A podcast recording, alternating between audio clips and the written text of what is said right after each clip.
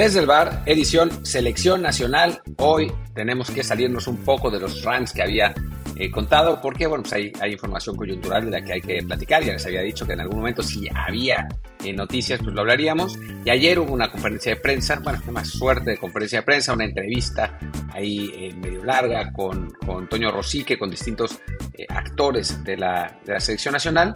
Que bueno, vamos a hablar de eso, no fue particularmente interesante, no fue, no fue nada que no se supiera realmente, o, o más bien buenas intenciones. pero también han salido algunos rumores ya de eh, jugadores que van a ir. Eh, se habló de lo de Julián Quiñones, se habló de Carlos Vela, que eso sí es algo que vamos a tratar. Bueno, creo que, que pensé que valía la pena echarnos 20, 25 minutos, media hora quizá, sobre eh, la selección nacional, sobre cómo, cómo está la, la, situación actualmente, qué jugadores podrían llegar, qué, qué bueno, los, los, futbolistas a los que van a buscar si valen la pena o no, me parece que, vale la pena. Así que, esto hecho vale la pena como 40 veces, perdón. Eh, pero bueno, vamos, vamos entonces con, el episodio, pero antes les recuerdo que em, pues nos, pongan un review en Apple Podcast, Google Podcast, eh, Spotify, esas, en esas plataformas, cinco estrellas, por favor. ¿Cómo lo hizo? Y ahora sí, Luis me pasó un, eh, un review de Scano MX, que es, me parece que fue de cinco estrellas, y dice, qué bueno que de vez en cuando se salga de la coyuntura para hacer análisis como este. Igualmente antes tenían más anécdotas y entrevistas muy disfrutables. Sí, lo que pasa es que al principio en la pandemia, como no estaba pasando nada, teníamos un montón de entrevistas. De hecho, era una suerte de podcast de entrevistas, ¿no? Porque no teníamos eh, muchísimo material eh, que en el día a día. Y tuvimos, bueno, pues, se acuerdan a Bora Milutinovich, a Joaquín Beltrán, a Héctor Moreno, a, Jorge Berlanga, a, bueno, a varios tuvimos, ¿no? A varios, a varios eh, pues, personajes importantes del fútbol mexicano y a veces internacional. El, el asunto es que, bueno, pues ha, cambiado la cosa, ahora sí hay coyuntura, eh, también la gente está más ocupada, ¿no? En la, en la pandemia, pues hablábamos, con, le preguntábamos a quien sea y todos nos decían que sí, porque no tiene nada que hacer. Ahora, hasta el Piojo Herrera tuvimos. Ahora es, está más complicada la, situación por eso, ¿no? Todo el mundo tiene trabajo, tiene ocupaciones y entonces encontrar espacio se vuelve, se vuelve más complicado. Pero bueno, lo intentaremos, lo intentaremos un poco más, eh, prometido. Pero hoy estoy yo solapas también porque estoy aprovechando este espacio en el que no está Luis para echar mis choros mareadores sin que nadie eh, me interrumpa. Así que, bueno, si, si me quieren escuchar, se tienen que aguantar. No, para de broma, pues, pues sí, digo, más allá de la broma, pero espero que, que disfruten lo que lo que estoy platicando y lo que, lo que están escuchando. Pero bueno, en fin, hablemos, hablemos entonces de lo que pasó en eh, la conferencia de la selección mexicana. O sea, yo creo que el tema fundamental y de lo que, en lo que voy a emplear más tiempo es en la nueva convocatoria y en Julián Quiñones y en Carlos Vela, pero empecemos un poco con eh, lo que se platicó en esta, en esta conferencia de prensa, que bueno, tiene un poco de buenas intenciones, o sea, lo que dice Ibarcis niega que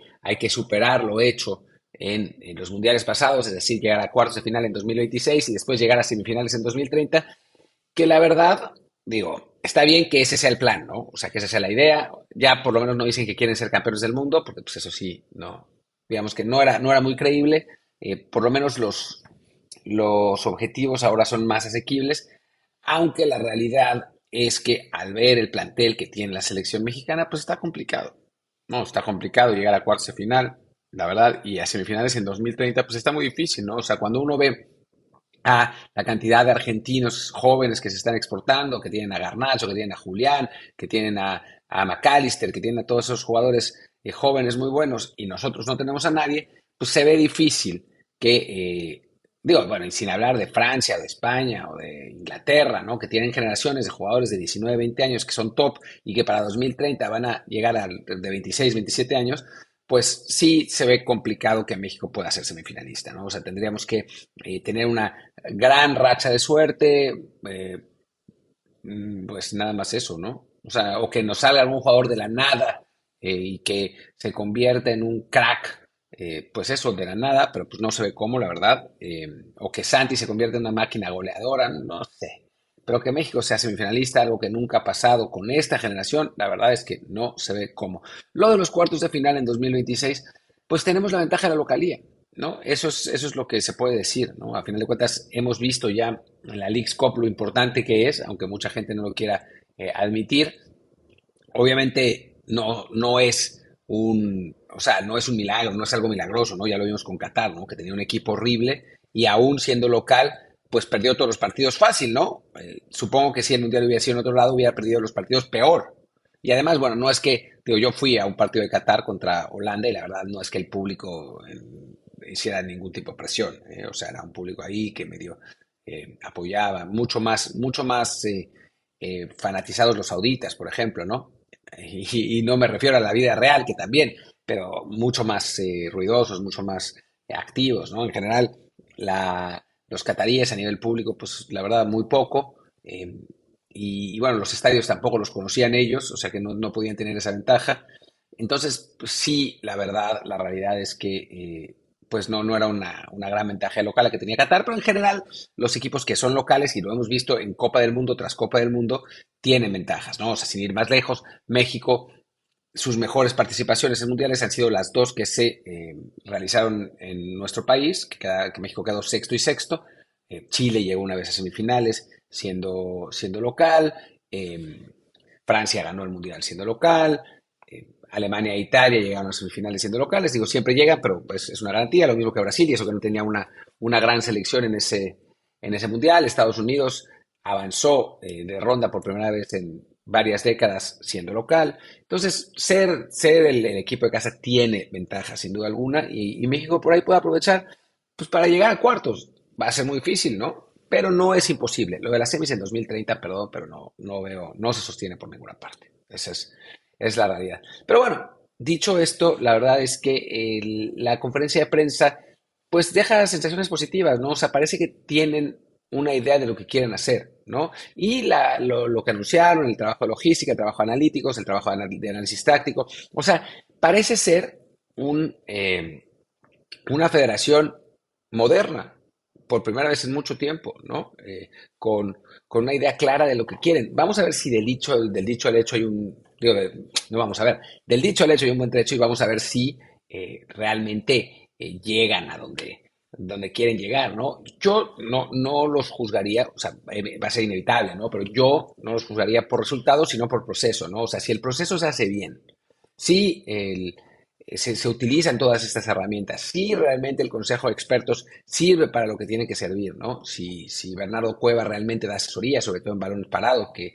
que es algo que trabaja mucho en Brentford, eh, si, si, cuenta sobre su experiencia en, el trabajo analíticos, si consiguen a Carlos Aviña, ¿no? Que tiene pues una gran experiencia en el Bruce primero y en el Cercle Bruce primero y ahora en el Mónaco y además tiene una metodología de reclutamiento, detección y, fichaje de jugadores que es muy buena eh, y que bueno sin duda podría ayudar para eh, establecer un tipo de futbolista que se necesita en México, pues la verdad es que creo que sería muy bueno. Yo sé que lo buscaron, sé que Carlos les dijo que no era el momento porque justo estaba cambiando de club, pero bueno, quedan tres años, ¿no? Y creo que eso eh, podría ayudar. Me gustó mucho que insistieran en los jugadores mexicoamericanos, que insistieran en que se, va, se van a buscar, que, van a, que van a tratar de que no, no se pierdan, que México sea la primera alternativa para que vayan. O sea, creo que el proyecto que se presentó, y debo decir que no vi toda la conferencia de prensa porque fue interminable, o sea, fueron dos horas, pero vi pedazos y después leí, leí otras, otras reseñas, y lo que vi, la verdad es que, que me gustó,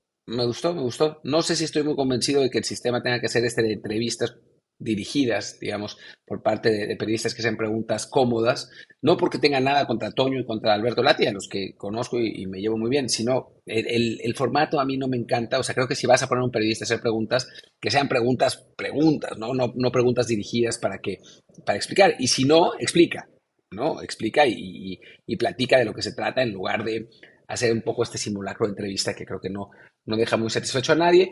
Pero bueno, eso es lo de menos, ¿no? Estoy, me estoy yendo por las ramas. Eh, creo que en general eh, lo, que, lo que está haciendo la federación por lo menos es distinto y por lo menos va por el camino correcto, ¿no? Vamos avanzando. vamos a ver si la, apuesta por Jimmy Lozano funciona, vamos a ver qué tanto contribuye el, Consejo de Expertos, vamos a ver si realmente eh, se lleva a cabo lo que habían dicho, que iban a aumentar los sueldos de los entrenadores de, de selecciones menores, que se va a buscar los, bueno, fuertemente a los seleccionados, digo, a los seleccionables mexicoamericanos, que se va a hacer un, muy buen trabajo de detección. Eh, bueno, creo que, hay, hay varias cosas por, por hacer y hay varias cosas por comprobar, pero por lo pronto lo que se dice es lo correcto. Y eso insisto, no es poca cosa, ¿no? Porque, bueno, pues en la época de John eh, no fue así, ¿no? O sea, se, se, hicieron muchas cosas mal, esa es la realidad. A mí me, me, yo lo lamento porque, bueno, pues yo conocía a John y me parecía, me parece, pues, un tipo capaz, pero creo que no, no se hicieron bien muchas cosas. En los, también, muchas en parte no, no por su culpa, ¿no? O sea, la reducción de salarios en los entrenadores de fuerzas básicas fue decisión de los dueños, por ejemplo, ¿no? Pero sí hay, hay otras, otras decisiones logísticas y operativas malísimas y que, bueno, México lo sigue pagando, ¿no? Eh, dicho esto, pues la, la bolita real, y ya lo, hemos, lo platicamos en el episodio de, de cómo arreglar al fútbol mexicano, la bolita real está en el, en el techo de los clubes, ¿no? Y, y, los clubes tienen que trabajar mejor y no está fácil. Pero bueno, la federación está haciendo lo que tiene que hacer. Eh, ojalá que en algún momento, y digo, esto es un eh, poner a, a, San Antonio de cabeza, eh, pero es decir que ojalá que la liga consiga a su pareja que no sea eh, un, una relación tóxica como la que tiene con Miquel Arriola, que la verdad es que no está mejorando nada a la, a la, a la liga, más bien al contrario, cada vez que sale a hablar dice algo peor. Entonces, eh, bueno, pues por ese lado sí se necesita pues alguien capaz. Pero del lado de la federación parece que sí ha llegado gente con, con esas capacidades, con ideas buenas. Y, y, bueno, lo de, lo de Julián Quiñones creo que, que lo deja claro, ¿no? Eh, algo, de, decía algo Alejandro Bañanos que creo que es, que es muy, muy revelador. Decía que de los eh, naturalizados, Julián Quiñones es el único que podría haber sido seleccionado por su país y aún así eligió a México, ¿no? Naturalizados, no, no, no mexicoamericanos o mexicanos por nacimiento, que es otra cosa, ¿no? Eh, pero, bueno, Ciña pues, nunca iba a ser llamado por Brasil, eh, Gabriel Caballero jamás iba a ser llamado por Argentina, ni Funes Mori, ni Bozo, ni, ni, todos ellos, ¿no? En el caso de Julián Quiñones, pues ya se decía que Colombia lo estaba buscando, ya habían hecho un apartado en una convocatoria y, y Quiñones había rechazado, y ahora, pues de acuerdo a lo que dice tanto Jimmy Lozano como los insiders, como la gente de la federación, pues él, nacido en Colombia y mexicano por naturalización, lleva muchos años ya en México, ha decidido jugar eh, por México y la verdad es que, en mi opinión, es una gran noticia, ¿no? Y no por una cuestión ideológica de que... Eh, yo prefiero a los naturalizados. O, o, o, sea, me parece que hay un debate que para mí está de más eh, y que se resuelve en, ¿le puede ser útil a la selección su perfil de juego o no? No, ese finalmente es así, ¿no? Hay, para bien o para mal, y esa es la realidad, hay perfiles de juego que en México no hay, ¿no? Mediocampistas verticales no tenemos. ¿no? Nosotros somos los, reyes de la posesión estéril, de tocar hacia los lados, etcétera. Y así son nuestros mediocampistas, ¿no? Está por ahí Córdoba, que, que a veces iba para adelante, está a veces Orbelín, y lo suelen poner de extremos, porque bueno, pues eso es lo que tenemos, ¿no? Normalmente la, la, línea de tres mediocampistas no tenemos jugadores que rompan líneas, Eric Sánchez lo hace a veces, Luis Chávez lo hace a veces, pero no es su característica, ¿no? O sea, no es de Alessandro, no es Aymar, ¿no? No son esos jugadores que agarran la pelota, se dan la vuelta y tiran pase eh, filtrado a 20 metros o, se llevan a tres jugadores. Estos normalmente los ponemos en los extremos y tampoco es que sean buenísimos, ¿no? Eh, tampoco tenemos en este momento jugadores como eh, Quiñones, como Julián Quiñones, que puedan jugar tanto en la banda como en el centro, aprovechando un físico privilegiado, una gran velocidad y eh, con la eh, polivalencia de jugar en esas posiciones, ¿no? O sea, creo que Julián Quiñones nos ayuda mucho eh, precisamente en eso, ¿no? En darle otro perfil a los extremos, si es que se juega en, en 4-3-3 y juega Santi Jiménez en, como, como 9, que sería lo normal, y Quiñones abierto, eso, eso ayudaría, o si se decide cambiar el módulo a jugar 4-4-2, por ejemplo, o 5-3-2, entonces ponerlo junto a Santiago, ¿no? Lo que nos daría una, una delantera física, potente, que va bien por arriba, eh, que, tiene, que tiene buena financiación, que puede, en, las que, en, en, la, en, la, que uno se puede votar, pues normalmente sería Quiñones y el otro se queda, se queda parado con, como, como nueve fijo. O sea, creo que nos da muchísima flexibilidad con un tipo de futurista que no hay en México, ¿no? Ojalá algún día haya esos mediocampistas de los que eh, mencioné y si se tiene que naturalizar, bueno, si un naturalizado acepta esa posición, pues está perfecto, pero bueno, por el momento tampoco es que haya ninguno. Pero bueno, eh, creo que el hecho de haber convencido, no sé qué tanto convencieron a Quiñones, yo creo que sí tuvo que haber un, trabajo eh, de convencimiento, porque, porque bueno, porque no, no es tan fácil, ¿no? Y a final de cuentas, sí, para Quiñones es mejor ir a México porque, bueno, tiene asegurada la participación en el Mundial, que sabemos que Colombia no fue al pasado, tiene, tiene esa, esa seguridad y además pues, sabe que va a ser titular. Y en Colombia hay muchísima competencia, ¿no? Hay, un montón de jugadores de ese perfil y entonces a Julián pues, no le hubiera sido tan fácil. Pero México sí. Entonces, pues es, es una buena noticia en general y pues creo que le falta la cartilla de naturalización y además tiene que aplicar para el one time, switch, así que veo complejo que vaya a estos partidos en septiembre. No es imposible, pero lo veo complicado. Ojalá que llegue todo a tiempo y lo, veamos con México porque pues sería la verdad divertido ver ese otro perfil.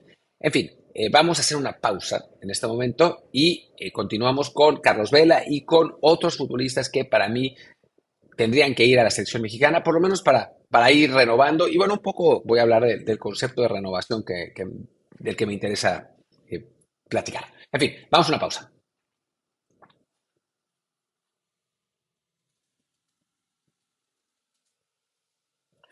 Regresamos de la pausa, regresamos de la pausa y hablemos de Carlitos Vela. ¿Por qué a Carlos Vela?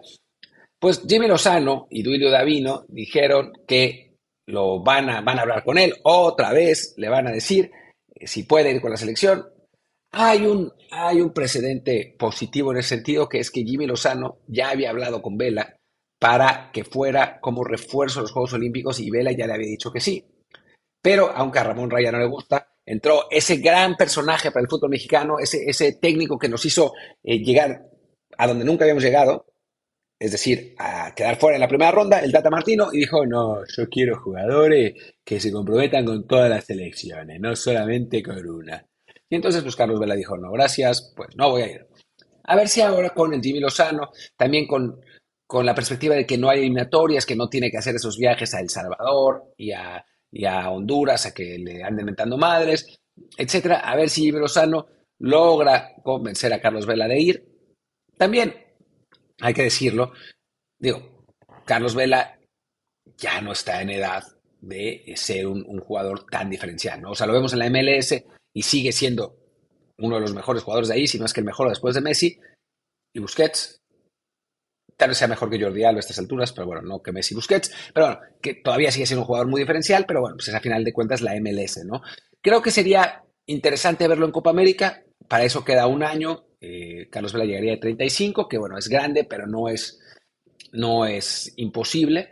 Y todavía tiene esa, esa calidad. El asunto es que él acepte, ¿no? Y también, bueno, ver si, si, si encaja en lo que quiere hacer Jimmy Lozano. Pero bueno, el hecho de que eh, el técnico nacional ya haya dicho que va a intentar hablar con él, es obviamente un enamorado de su juego, como lo somos todos a los que nos gusta el fútbol, eh, y, podría ayudar, o sea, un 4-3-3 con Vela por, por izquierda, Quiñones por derecha y Santi de nueve, hijo, sería una, una de las mejores delanteras que hemos puesto. Recordemos que, bueno, y además está Chucky ahí, ¿no? Yo, yo pobre, pobre Chucky lo estoy sacando, eh, pero recordemos que durante un momento soñábamos con el tridente lógico, con eh, Lozano, Jiménez, eh, Raúl y Corona, nunca se dio.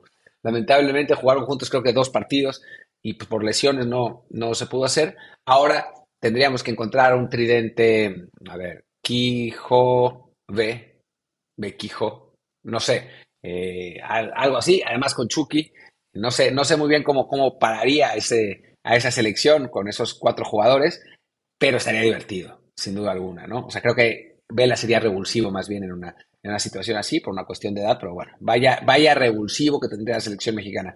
Yo digo que está bien que, que se le busque, yo creo que no debemos esperar milagros, ni siquiera, o sea, ni en el convencimiento, que puede que Vela claramente les diga que no, pero eh, si, los convence, si lo convence, tampoco esperemos milagros de que el propio Vela vaya a rescatar la selección del fútbol mexicano, digo, la situación del fútbol mexicano como podía haber sido en 2014, ¿no? O sea, yo estoy convencidísimo de que sí, en ese Mundial de Brasil Vela está, llegamos a semifinales.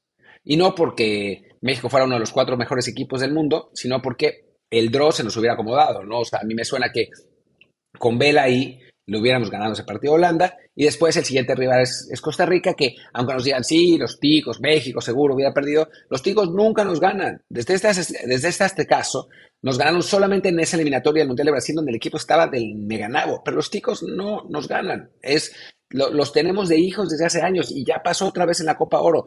Siempre nos hacen partido y siempre pierden. Entonces, yo creo que hubiera pasado otra vez en 2014 y México hubiera llegado a semifinales con Argentina y ahí sí yo creo que hubiéramos perdido, pero bueno, era, era otro mundo y por supuesto el hubiera existe para entender y aprender de los distintos escenarios, pero como realidad pues jamás sabremos qué habría pasado si estuviera Carlos Vela. En fin, y ahora hablemos también de otros jugadores, otros jugadores que, eh, que podrían llegar a la, a la selección nuevos o reconvocados o futbolistas que normalmente no, son llamados, pero creo que, es interesante eh, hablar de, esos jugadores que, digo, para verlos, ¿no? O para ver qué onda, porque sí es verdad que desde hace rato ya ha, habido, pues, una base que se ha mantenido, que quizás sí son los mejores, o sea, yo creo que, que en su gran mayoría lo son, aunque nos moleste Antuna, aunque nos moleste Alvarado, o sea, tampoco es que haya grandísimas opciones, pero lo que sí es cierto es que la diferencia en nivel no es excesiva con otros jugadores que podrían ir y vamos a ver, ¿no? O sea, nunca se sabe cómo eh, jugará un, futbolista de verde hasta que se ponga la camiseta. Entonces, pues sí sería, eh, sería divertido ver qué onda.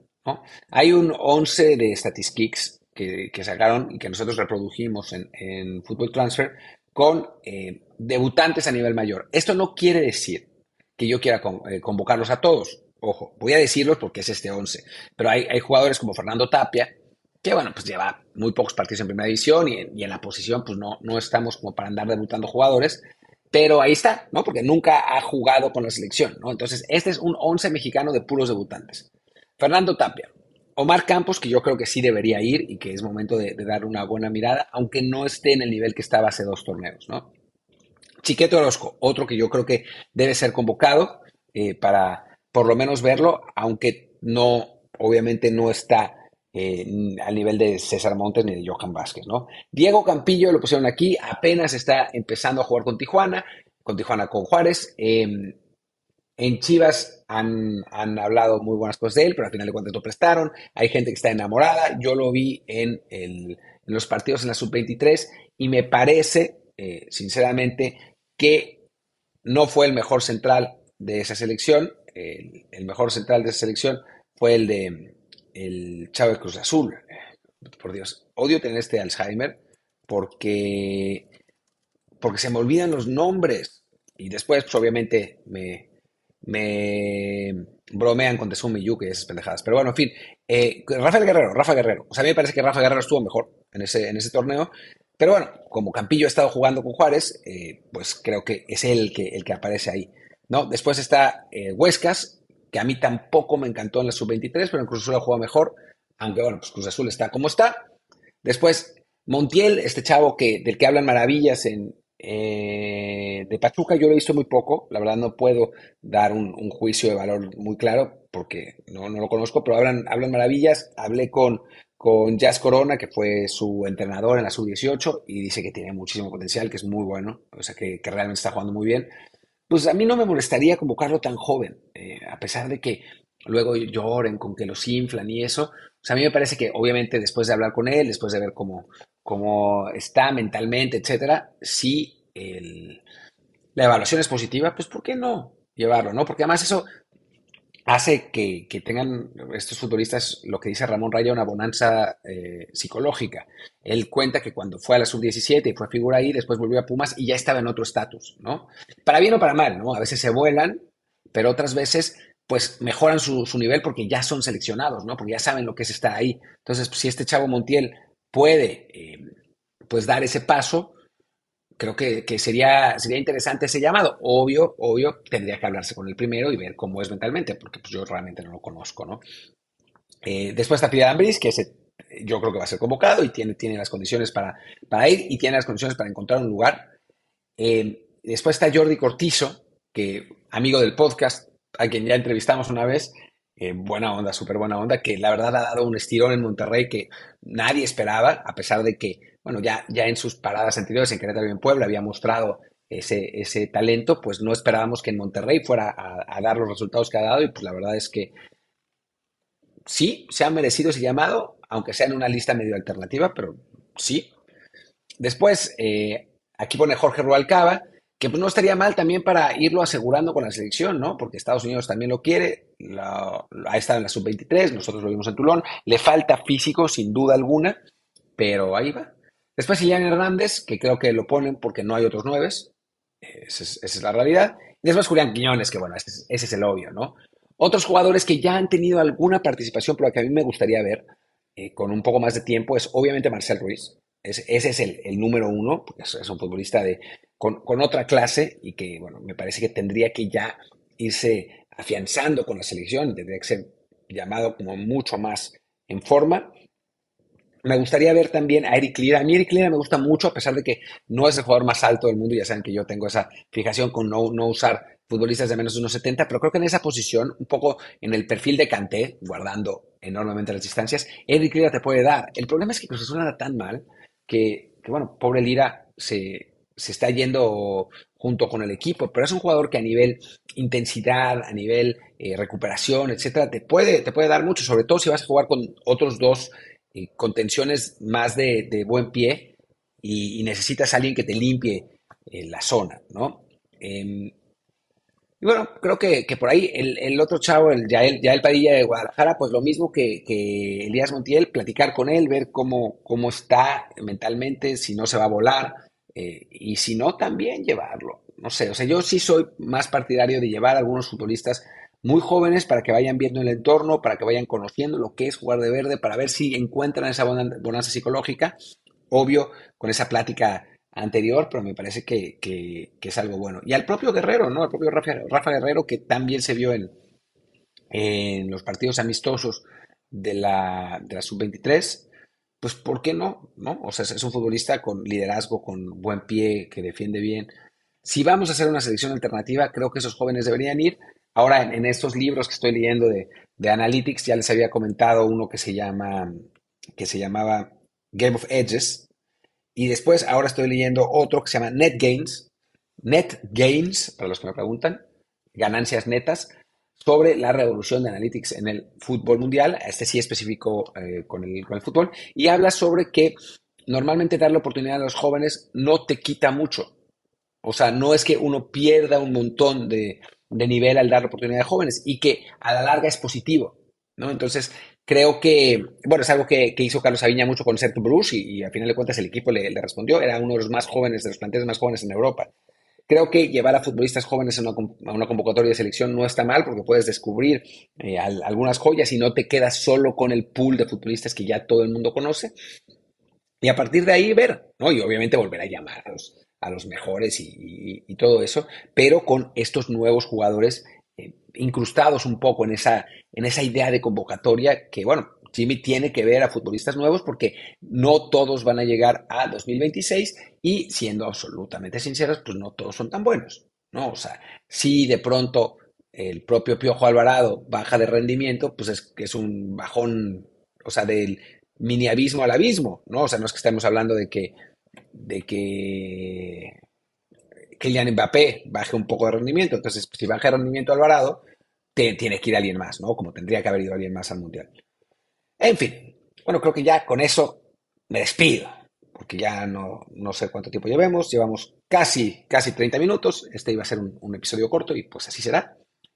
Y ya a partir de la próxima semana vamos a platicar de algunos otros temas. Creo que vamos a hacer un preguntas y respuestas para que esté divertido y vamos a, mencionar, voy a hacer algún otro rant de un tema como los que hice sobre cómo arreglar el fútbol mexicano y sobre Arabia Saudita, algún, algún tema más estructural y no tanto de coyuntura. Vamos a ver, ¿no? La, ventaja de estar solo es que yo puedo decidir lo que me dé la gana. Eh, Luis quería hacer un, eh, quería hacer el episodio de Luis Rubiales y eso nos hubiera dado tres, tres escuchas.